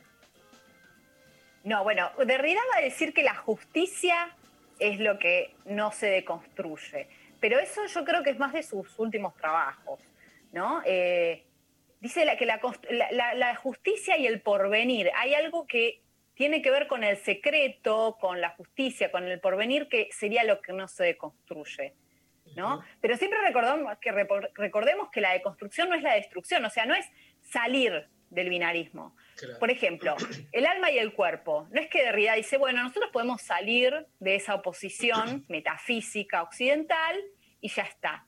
Se trata más bien de hacer otra cosa, hacer un trabajo del entre y demostrar cómo justamente esas oposiciones son un efecto, ¿no? Son un Sí, efecto, no son un fundamento. Y cómo, y cómo se necesitan, ¿no? Me parece que eh, es- ese es el lugar desde el que estás explicando bien ahí la, una, una distinción que parece bipolar y donde cada polo está cerrado sobre sí mismo, este, lo que Derrida este, eh, de algún modo hace, que, que vos lo estás explicando eh, muy bien, Inca, es mostrar las interacciones ¿no? que hay entre ambos polos. O sea, cuando vos querés distinguir, por ejemplo, no sé, naturaleza y cultura, como hace, ¿no? En, pienso en, de la gramatología que, que se pelea justamente con Levi-Strauss, con, con estas distinciones. O sea, la naturaleza, el, el que dice, siempre hay intervención de la cultura en la naturaleza, y al mismo tiempo la cultura está hecha de algo natural. O sea, déjense de romper las pelotas con distinguir dos polos puros, porque puro no hay nada, todo Exacto. es híbrido, ¿no? Me parece que... Y eso, Claro. eso pega un, o sea, molesta tanto eso, porque la, como que la sociedad, el ser humano necesita a- a- a- como afirmarse, afianzarse en lugares puristas. en lo, en lo puro y en lo propio, ¿no? Porque también Claro. es un pensamiento del impropio, pero no es lo impropio. Lo impropio está dentro de uno, entonces, digamos, ¿no? Adentro de uno, del uno también, ¿no? Y esto que, que decías vos sobre la naturaleza y la cultura opera sobre todos los dualismos, ¿no? Por eso Derrida va a decir, por ejemplo, con el género, que siempre uno hay una participación sin pertenencia, ¿no? No hay una pertenencia a una identidad genérica. Y lo piensa en el género, por ejemplo, textual, ¿no? Eh, qué sé yo, novela y ensayo filosófico, pero también en el género sexual, Sexual. ¿no? Entonces, piensa en esta cuestión, dice, bueno, le- lo, lo importante es la contaminación, hay una lógica de contaminación, que no es un accidente, que no es algo que, uy, qué mal, hay una contaminación, lo tenemos que arreglar, ¿no? Es algo constitutivo, ¿no? La contaminación es constitutiva. Y en todo caso, lo que hace estas ciencias que justamente eh, Derrida intenta deconstruir es barrer esas contaminaciones, ¿no? Por ejemplo, lo- eh, muchos estudios sobre la lengua, sobre el lenguaje, lo que hacen es decir, bueno, todas estas cosas que son medio raras, que no las puedo entender mucho porque son fenómenos anómalos, lo vamos a dejar afuera de nuestro objeto de estudio. ¿Por qué no son importantes? ¿Cuál es el objeto? ¿Qué, qué es lo que hace el movimiento de la deconstrucción? Dice, todo esto que están dejando afuera, porque les parece que no, que no, no, no funciona, es fundamental, es constitutivo, no lo pueden dejar afuera. ¿Sabés que hay, hay un texto de Mauricio Ferraris, que es como una introducción a, a Derrida, que sacó a Morortu, donde Ferraris tiene una metáfora que me encanta, que dice que, que- que la deconstrucción en Derrida para él es como si los textos fuesen al analista, ¿no? Entonces, Ah, mirá qué bueno. es re linda esa metáfora, Sí. es como el, el texto al diván, ¿viste? El texto ver, al diván. sí, sí. Y me parece que Sí. es muy por ahí, ¿no? Sí, sí, porque ustedes lo que, o sea, a veces lo que pasa con Derrida es que uno puede simplificarlo tremendamente diciendo, bueno, eh, lo que hace la deconstrucción es esto, pero si ustedes van a cada texto van a ver que es muy trabajoso y muy de, de cincelado el trabajo que Mm. hace para justamente deconstruir. O sea, él va, por ejemplo, en la farmacia de Platón, va a un diálogo platónico que se llama el, Fre- el Fedro, ¿no? Entonces ahí van a ver cómo el tipo es muy, pero muy erudito y también muy fino para encontrar justamente cuáles son los momentos de contradicción de los textos y los momentos en donde se puede construir la oposición. ¿Cuál es la oposición platónica del Fedro? ¿no? Ustedes saben que, bueno, los- de Platón hace distintos diálogos en que en general la estrella es Sócrates, que viene ahí con campera de cuero y dice acá, yo soy de Capanga, me las sé todas, y empieza a hacer su show. Y en el. Fedro la gran oposición platónica es entre la escritura y el habla. Ustedes imaginarán que la que es despreciada es la escritura, porque se dice es un fármaco, es un veneno y a la vez es un remedio, juega con, la, con la doble, la el doble sentido de la palabra fármaco. ¿Y por qué es un remedio y es un veneno? Bueno, porque permite recolectar cosas, la escritura, permite que yo tal vez no me olvide, pero justamente por eso va a hacer que las personas tengan menos, ejerciten menos la memoria, eh, repitan sin saber. Entonces eso, en definitiva, hace que la escritura se aleje de la verdad, porque se aleja de la presencia. Fíjense usted, uno, uno escribe y bueno, ya no está, Ya está. En, en la cabeza de uno, en la memoria, sino que está en otro lugar externo. Entonces, bueno, el Fedro va a decir es un accidente, es ausencia, todo lo malo se vincula con la escritura. Lo que va a hacer Derrida es fi- fijarse cómo hay distintas asociaciones. Eh, el habla, que sería lo más vinculado a la verdad, está vinculado con el padre, entonces acá viene la cuestión también del género, está vinculado con la presencia, con el sol, y la escritura con la luna, con la mentira, con la apariencia, todas esas asociaciones, ¿no? Entonces lo que va a hacer él es a tucu, tucu, tucu, a ver en dónde yo puedo encontrar acá eh, lo que me permite eh, destartalar esa oposición platónica. Y eso lo va a hacer en muchos textos y con muchas disciplinas, ¿no? Por eso se metió en varias discusiones Derrida, porque por, no sé, se metía a discutir determinadas oposiciones eh, de la lingüística, ¿no? Entonces, Claro. claro, imagínate, le- les, arruina el kiosco, es como el tipo que viene, viste, vas a hacer, no sé, un asadito vegano, puede ser, por supuesto, y te viene y te dice, che, pero mm, esa parrilla está medio mal puesta, a ver, vamos a desarmarla. Y vos decís, che, dale. Pero está la parrilla armada, vamos a hacer asado. Y no, no, a ver, vamos a darle una vuelta a esto, vamos a ver cómo funciona. Y En, en la última, en la última etapa de, de- de- de su trabajo se mete con estos dos temas, uno que vos venís eh, nombrando, que es toda la cuestión de la deconstrucción de la identidad sexual, ¿sí? Es casi un, uno de esos pensadores que toda la filosofía de género del siglo XXI este, vuelve sobre Derrida. Pienso en Paul Preciado y la idea de prótesis, por ejemplo, de suplemento, está mucho ahí. Pero también se mete con el giro animal, ¿viste? Inca, o sea, tiene unos textos este, muy, como muy contundentes, como muy profético también Derrida de los temas que se están discutiendo hoy. Sí, absolutamente. Y además, bueno, la cuestión del animal es muy importante en la filosofía porque justamente es una de las grandes oposiciones eh, desde la filosofía griega, pero también después, de una preocupación filosófica por separar a lo humano o por deslindar a lo humano de lo animal. Bueno, ¿cuáles son las características que hay eh, de- del pensamiento, del raciocinio humano que no están en el animal y que por lo tanto lo separan y que por supuesto imagínense que es una oposición jerárquica. Y eso también significa ciertas cuestiones en términos cómo, cuál, cuál es nuestro modo de relacionarnos con lo animal, ¿no? Bueno, cuál ha sido el modo occidental de relacionarse en general con lo humano y con, con lo que llamamos naturaleza, es una relación de dominio, ¿no? de vasallaje, de que está a mi alcance y está a mi servicio lo animal, entonces yo puedo explotarlo, matarlo, en fin. ¿no? Entonces, sí, la cuestión de lo animal y también la cuestión de la hospitalidad ha sido muy, muy importante en el llamado último de Derrida, ¿no?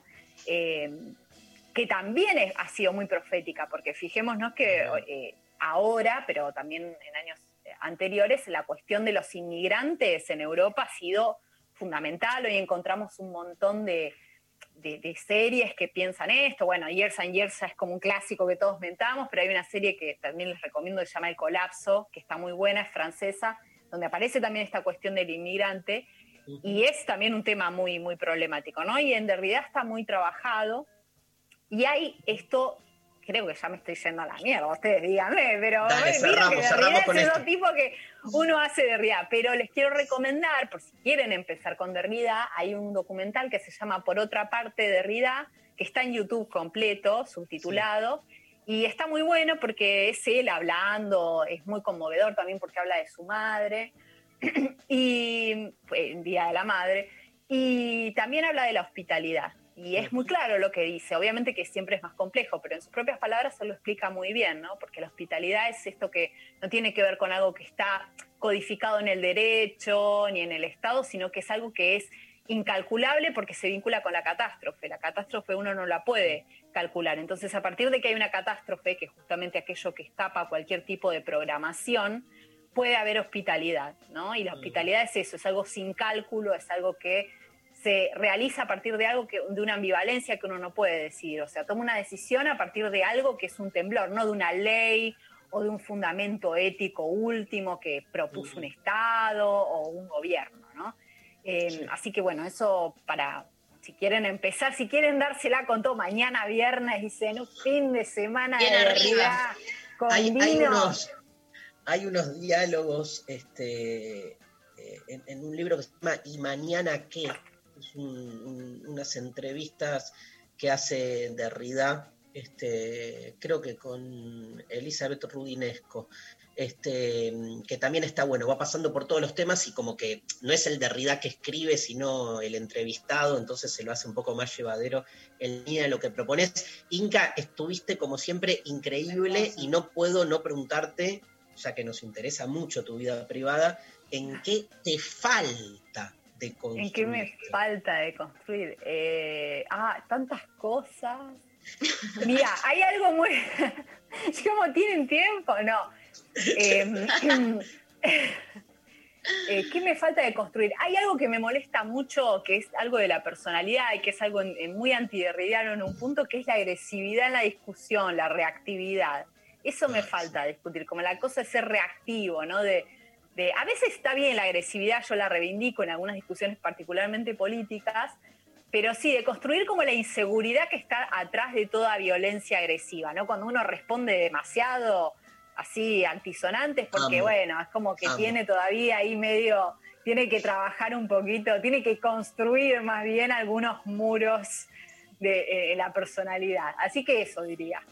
Genial. Inca, te cuento que un, un oyente nos mandó eh, una captura de pantalla de, de- de su celular que, y- diciendo, viendo mis anotaciones de la columna de la Inca, me di cuenta, un datazo, eh, que todos eh, los nombres de pila empiezan con J y nos manda eh, cómo va- fue anotando Borges, Cortázar, Derrida, Osten y cómo todos eh, los nombres son con No lo J, y puedo creer. Y Claro. cuando lleguemos a la J tiene que ser el JJ, JJ López, No. JJ López, este, técnico del descenso de River, me imagino Por que no lo eso, habrás por dicho. eso. Escúchame, Sus este, pensamientos.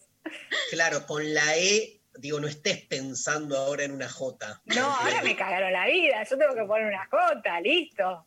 Igual este, el- ese otro porvenir de Ridiano por ahí está anunciando la llegada de alguien con J en tu vida. No lo Ah, mira, puede ser, puede estate ser. atenta, estate Estoy, atenta estoy porque atenta. cuando el otro Carlos. llega, cuando el otro Está bien atendida, está bien atendida. Déjamela así como está. No estoy hablando, no estoy hablando de noviazgos, estoy hablando de algo con J, nada. Algo, no ah, puede ser cualquier cosa, bien. bien. Es cuarentena, Jesús. que no le toquen la puerta. ¿Me, me explicás lo de eh, está bien atendida? No entendí ese concepto, Pecker. Explícamelo, por favor. No es un concepto construido, no es un concepto construido. Bueno, este, decidimos homenajearte, Inca, y darte un abrazo este, con esta canción. Nos vamos con Patricio Rey y sus redonditos No. de ricota, el pibe de los astilleros.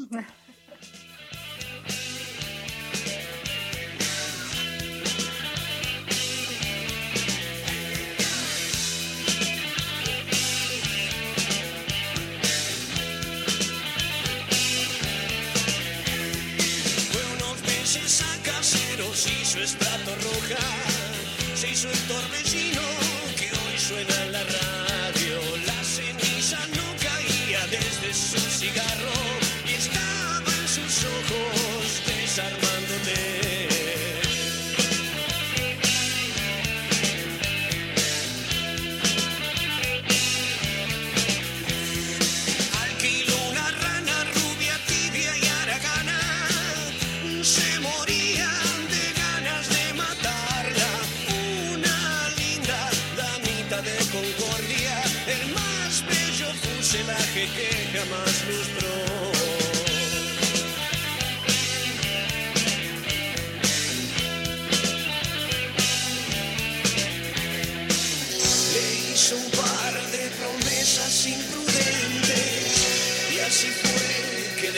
ella se aburrió.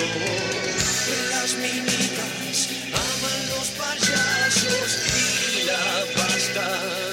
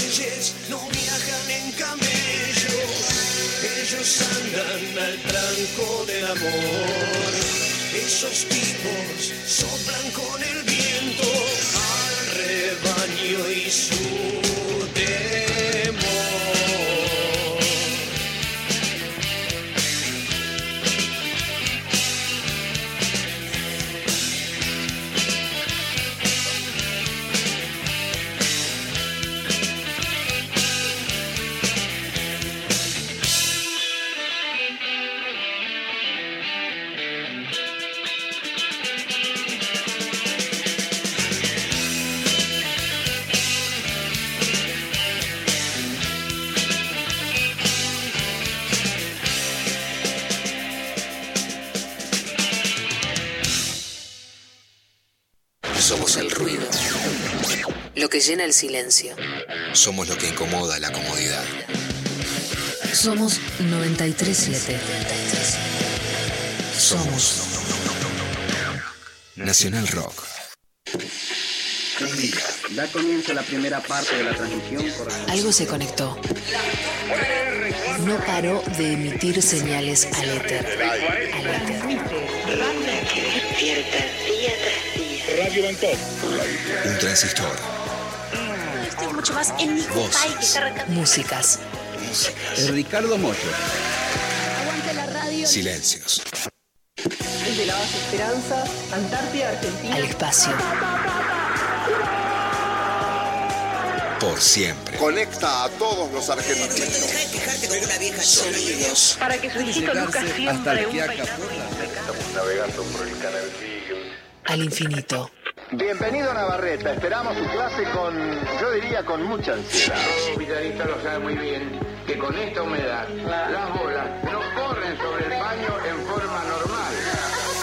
100 años. 100 años de radio. De radio. 937. Nacional Rock.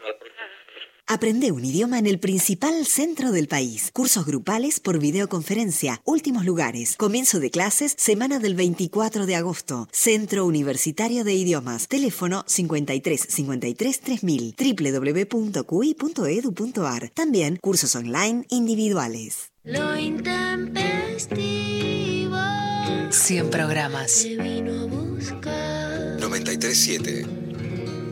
Nacional Rock. Aprende un idioma. Muy bien, mensajitos. Eh, por Twitter, Sabrina nos manda, siento que estoy tratando de construirme en la idea de sentir que siempre falta algo para ser felices o estar completos, ya sea en cualquier ámbito de la vida. Tratar de no pensar tanto en los objetivos, sino más en disfrutar los procesos. Bueno, todos queremos lo mismo, pero soy como un personaje de Capuzoto. Bueno, pero eh, ¿qué- qué? Bueno, dale, voy- a hacer un personaje de Capuzoto que es como, digamos, deconstruir todo mensaje deconstruido. Ay, Dios mío. Dale. Eh, por Construir. WhatsApp. Tenés que ir al programa de Capuzoto a construir como el obrero que levanta los ladrillos, ¿viste? Uno martilla y el otro levanta. Dale. Vengo de una familia ultra conservadora y soy mamá soltera desde el embarazo. Hoy no me veo viviendo de otra manera. No negocio ni a palos los espacios conquistados. Que vivan las vacaciones con mi amiga y les pibes. Que vivan las maternidades compartidas. Mi tribu que es mi decisión y salvación. Esta oveja negra y orgullosa sigue luchando diario por mantener esa libertad, trabajar, jugar y vivir. Y esa entrada. Esas son mis pibas, no, no puedo evitarlo, las No amo. por empeces, favor. no con denle una entrada, no empeces con No, eso. No. ¿Sí? Oh, y otra más. Bueno, Yo otra elegí entrada. dos, yo elegí dos. Vos y la producción elijan dos. Es mi tribu y aguante eso. Yo lo llamo maternidad en cooperación, pero pongámosle el nombre y no, no nos vamos para atrás. Ok. Eh, Juan Pablo en Twitter, lo intempestivo, dice, en la teoría me quedó claro que el amor no es plenitud y que no existe la media naranja hasta que aparece un potencial objeto de amor y me tiro de cabeza a proyectar y esperar a, ser querido. En la práctica sigo buscando la media naranja que me complete. ¿Hay audios? Creo haber deconstruido fuerte mi relación con el feminismo que en un principio no lo tomaba como algo realmente relevante y hoy en día sí. Em, con los lazos de poder también eh, laborales, de pareja, todo. Hoy en día me pongo, recapitulo mis relaciones anteriores y hay cosas que hoy en día no las dejaría pasar jamás. Y bueno, en general eso. Saludos. Mira, terminó siendo bastante conmoviente la consigna. Como yo esperaba algo más, más este, liviano. A ver otro audio, a ver si, si siguen esa línea. Hola Darío, Lu, Mari, eh, los escucho ya hace un buen tiempo y sigo en redes. Y hace, hace dos años que empecé a deconstruirme con respecto a, a, mi relación con Dios y lo que difiere con, con lo instituido, ¿no? Con la institución como la iglesia. Ah, me está costando deconstruirme con respecto al amor y el sexo, sobre todo porque eh, corté con una relación de hace 15 años. Pero bueno, estoy en eso, estoy trabajando en mí. Soy Janina de Banfield y quiero participar del sorteo. Por favor, gracias, un beso. Janina, yo te regalo la entrada. Ah. Me encanta, me encanta. Qué buen camino, qué buen camino, ¿no? Todo el modo en que lo decís, todo, o sea, estás más deconstruida de lo que crees, ¿no? Porque ya haberlo puesto de este modo, nada, eso. Y además algo, Dari, muy importante, que así como nosotros decimos que deconstruir no es destruir, en el sentido que no es destruir el plano amoroso, deconstruir no es que no duela, ¿no? Porque si no pareciera, hay una interpretación que yo digo, no sé dónde salió, pero que se masificó mucho, que es que de construir es que no te duela lo que sí duele, no es que el amor no duele. Oh. Y alguien a quien le recomiendo mucho, por cómo la escuché cuando, cuando hubo relaciones Mm. amorosas muy largas, igual que la otra chica que nos decía que recapituló cosas que ahora no dejaría pasar, es Mm. una autora española que es brillante, que realmente abrió un camino sobre abrir del amor en el feminismo que no estaba, pero que además es muy práctica y que entonces si estás atravesando un duelo, la recomiendo mucho, que es Coral Herrera Gómez. Tiene muchos libros, algunos costaron, no sé por qué, que lleguen a Argentina, la pueden seguir en las redes y, y comprar sus libros. E incluso tenía en un momento una plataforma que se llama Laboratorio del Amor, que era como una terapia grupal, digamos, una plataforma bastante concreta que, que, bueno, que también, digamos, la recomiendo si estás así en una situación más en carne viva. Nos metemos con la sección de Luciana Pecker. Hoy en día hacemos género y desconfección. Bueno, y en estos 100, 100 años de la radio, ¿qué vamos a hablar? Vamos a hablar de radio. Y Dari, Mari, si nosotros decimos 100 años de radio, el feminismo en auge, estamos todos hoy, todos diciendo en qué nos deconstruimos. ¿Qué vamos a decir? Bueno, ¿cuánto ha mejorado la radio en relación a lo que era? Bueno, no, te equivocás y equivocarse es parte justamente del fenómeno que me parece que es más fuerte. Hace tres años nos quemaron por brujas que están auditando qué pasa con la radio en la Argentina, hizo un monitoreo. Ese monitoreo daba una cifra muy baja, que es que había un 30% de mujeres conductoras. ¿No? Es una cifra baja, pero muy equivalente al cupo femenino que, que hubo históricamente, que era de 30% mujeres diputadas y senadores. Ahora, ese cupo femenino subió a la paridad un 50% en la política. ¿Qué pasó en la radio?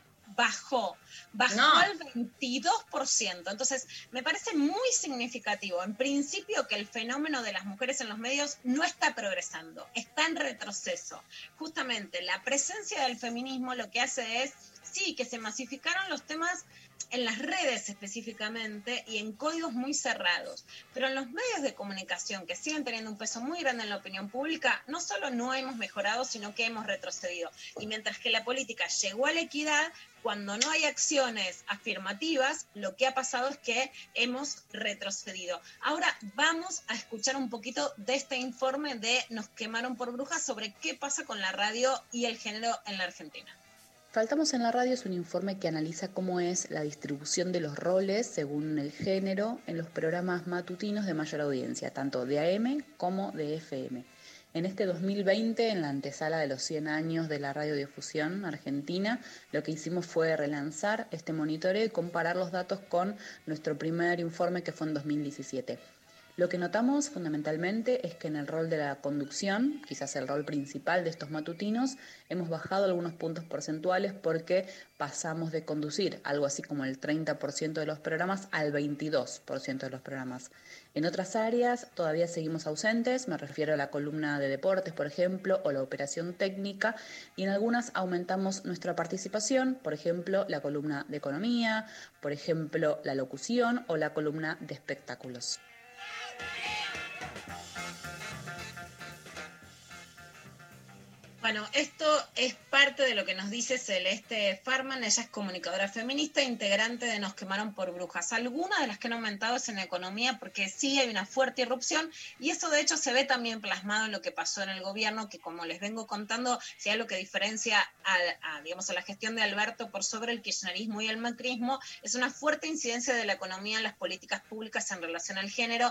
Estefanía Pozo, entre muchas otras, son algunas de las que están en haciendo columnas en radio o que han estado. Pero, por ejemplo, vos, que compartiste este año eh, programas con Ángela Lerena, es inaudito que no haya periodistas deportivas, pero pasa. Y también pasa que casi todos los programas o las radios que han tenido muchísimas críticas se han tenido que cubrir, Saro Rivadavia, que está con ese ese playón del Negro Oro, Babi Checopar, Fernando Carnota, de tener mujeres en sus planteles, ¿no? Que no sean solo fotos masculinas. Ahora, ¿las fotos cartón pintado o las mujeres conducen? Bueno, yo creo que hoy la foto es cartón pintado y que realmente hemos retrocedido y que la voz de las mujeres tiene que tener jerarquía, poder, conducción, tiempo y no solo hacer una foto que te pase por la gráfica sin generarte quilombo en las redes sociales. Más allá de reconocer, clara está, a las históricas a las que abrieron camino y a las que tienen una voz importante en los medios. Vamos a ver qué más dice Celeste Farman. Para nosotras es importante poder hacer estos monitoreos periódicamente porque, en primer lugar, la radio es un medio que contra todos los pronósticos no perdió vigencia. Al contrario, está cumpliendo 100 años y goza de muy buena salud y la seguimos asociando a nuestras tareas cotidianas, nos acompaña en nuestras rutinas diarias.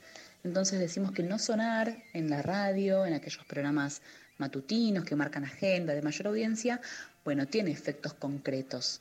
En primer lugar, nos habla de cómo son las trayectorias profesionales de las mujeres, de las lesbianas, travestis y trans en la radio.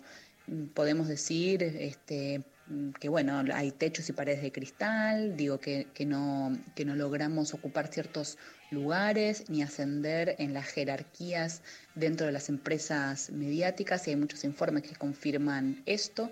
También sabemos que estas trayectorias profesionales acotadas han sido históricamente así, desde los primeros años de la radiodifusión, la literatura sobre radio, aquella con la que nos hemos formado como profesionales de la comunicación, nos confirman la cantidad de mujeres, actrices y cantantes que en esos primeros años sonaban en esa radio muy asociada al entretenimiento, que bueno, han tenido que abandonar sus carreras porque la tensión entre la vida familiar y la vida profesional ha sido irreconciliable y porque además había cuestiones que estaban vedadas. Por ejemplo, las mujeres no podían leer los boletines informativos en esos primeros años.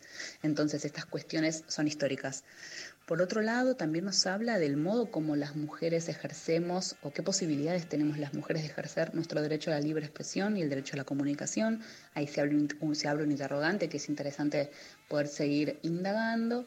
Y en último lugar, nos parece que también esto afecta de una manera muy sensible a las audiencias, ¿no? ¿Cómo son los contenidos, cuán plurales son los contenidos que reciben las audiencias si mujeres, lesbianas, travestis y trans seguimos excluidas?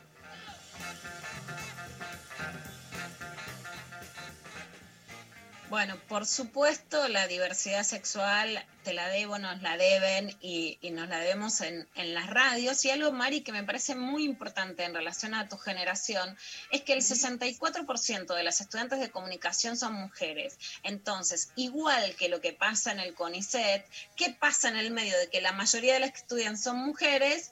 El 64%, pero el solo el 22% de lo que ocupan lugares de conducción son mujeres. En el medio lo podemos llamar patadas en el culo, discriminación, acoso sexual, violencia, maternidades, todo tipo de machismos, pero las mujeres quedan excluidas. O sea, no es que no les importa, no es que no tienen méritos, es discriminación para que haya mayoría de mujeres en la base y mayoría de varones en la pirámide, ¿no? Ahí hay un problema muy claro de discriminación. La, prioridad, además de las voces masculinas, yo creo que en la cuarentena creció, es un fenómeno, Dari, que de hecho yo te digo, y en la, te, te lo digo, digamos, lo vengo diciendo en la, en la cuarentena, que se nota que hay problemas que hablen los varones, que nos van a explicar lo que pasa, que nos van a contener, que nos van a cuidar o que nos van a decir por dónde pasa el futuro. Y fíjate cómo en el agregale- 2017... Y agregale algo que vos le venís también diciendo mucho, que es como, además de todo esto, este, si uno recortara lo que puede ser el, el- el- el lugar de enunciación, vamos a llamarlo a grandes rasgos progresista, tampoco ahí es como que se revierte la proporción, ¿no? Porque uno diría, bueno, este, en los medios en general pasa esto, pero los medios progre tienen otra este, política cero.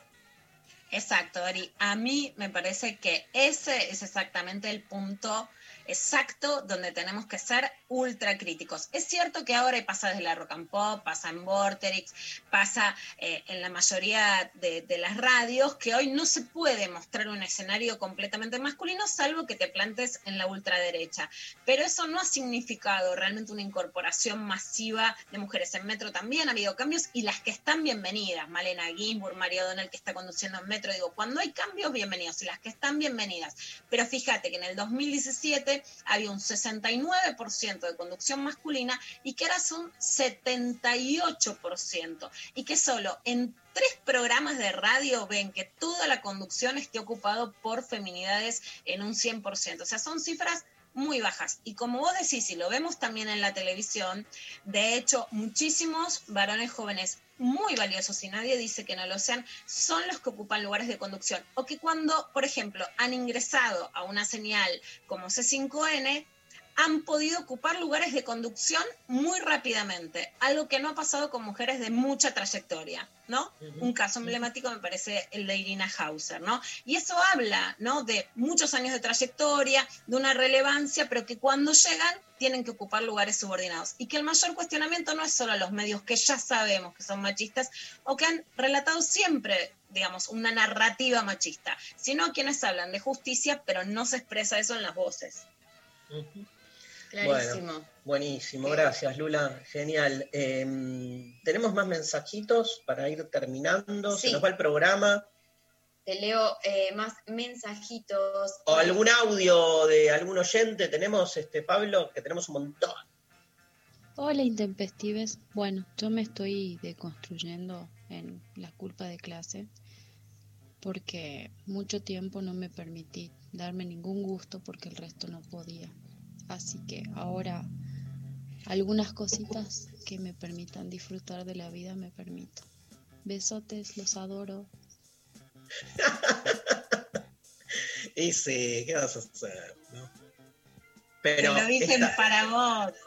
Te lo dicen a vos que te gusta la remera polo, Darío. El otro día te salían con el polo, con todo, porque te gusta. Ay, ay, ay. Otro, otro, otro, otro, otro. Hola intempestives, ¿cómo andan? Eh, bueno, estos años fueron de gran deconstrucción en mi vida personal, pero algo que, que me acuerdo y me marcó mucho fue cuando me fui a vivir a Buenos Aires y la encargada del edificio que vivía era plomera. Entonces ahí me estalló la cabeza y dije, yo quiero ser plomera.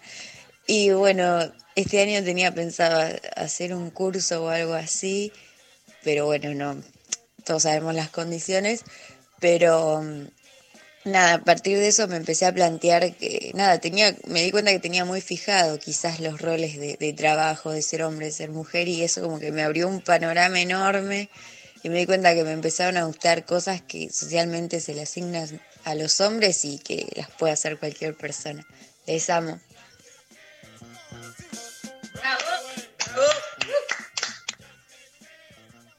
Me encantó. Muy bien. Me encantó. ¿Tenés ahí para leer? No. ¿Mensajes? Sí. Obvio. A ver. Por favor. Eh, Jam por Twitter nos puso, deconstruí la vida en pareja, que sea una diada constante y el sufrimiento en los vínculos amorosos. Si, si hace mal, no es por ahí. Em, Bien ahí. Gracias. Gracias por avisar. Gracias por avisar. Ya lo Eh, entendimos, pero después cuesta. Obvio.